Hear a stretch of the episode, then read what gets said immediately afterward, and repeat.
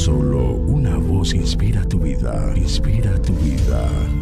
Una voz de los cielos, con el pastor Juan Carlos Mayorga. Bienvenidos.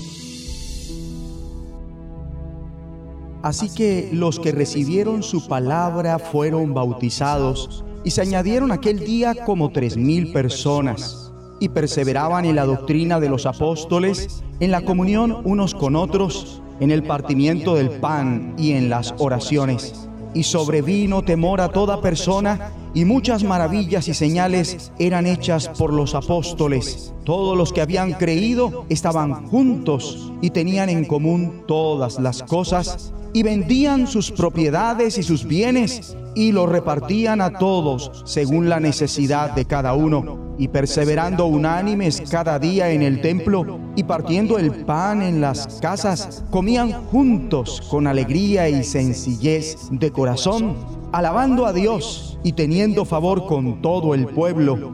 Y el Señor añadía cada día a la iglesia los que habían de ser salvos. Hechos capítulo 2 versículos 41 al 47. La iglesia que debería ser un lugar de celebración y alegría desbordada, también tendría que ser por encima de todo un sitio de amor, un sitio invadido de amor por Dios. Como vemos, le surgió un nuevo amor por la Biblia. Se mantenían firmes en la enseñanza de los apóstoles. La mayoría de aquellas enseñanzas están compiladas en el Nuevo Testamento produjo en ellos un nuevo amor por lo que el Señor manda. Se mantenían firmes en el partimiento del pan. De casa en casa partían el pan.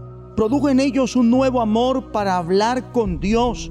Una iglesia llena del Espíritu Santo siempre será una congregación de oración.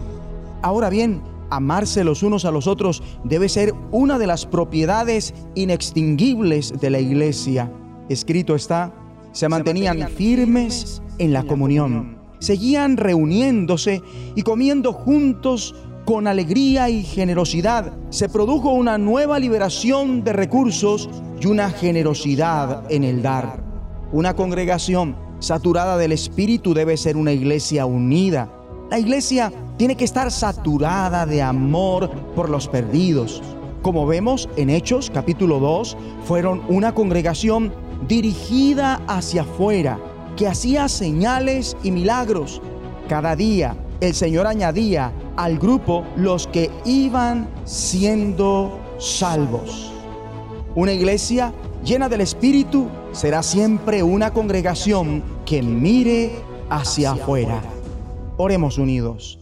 Padre Dios, produce en mí ese amor que distingue a tu iglesia y aumentalo en toda la congregación, llenándonos nuevamente con tu Santo Espíritu, en el nombre de Jesucristo. Amén.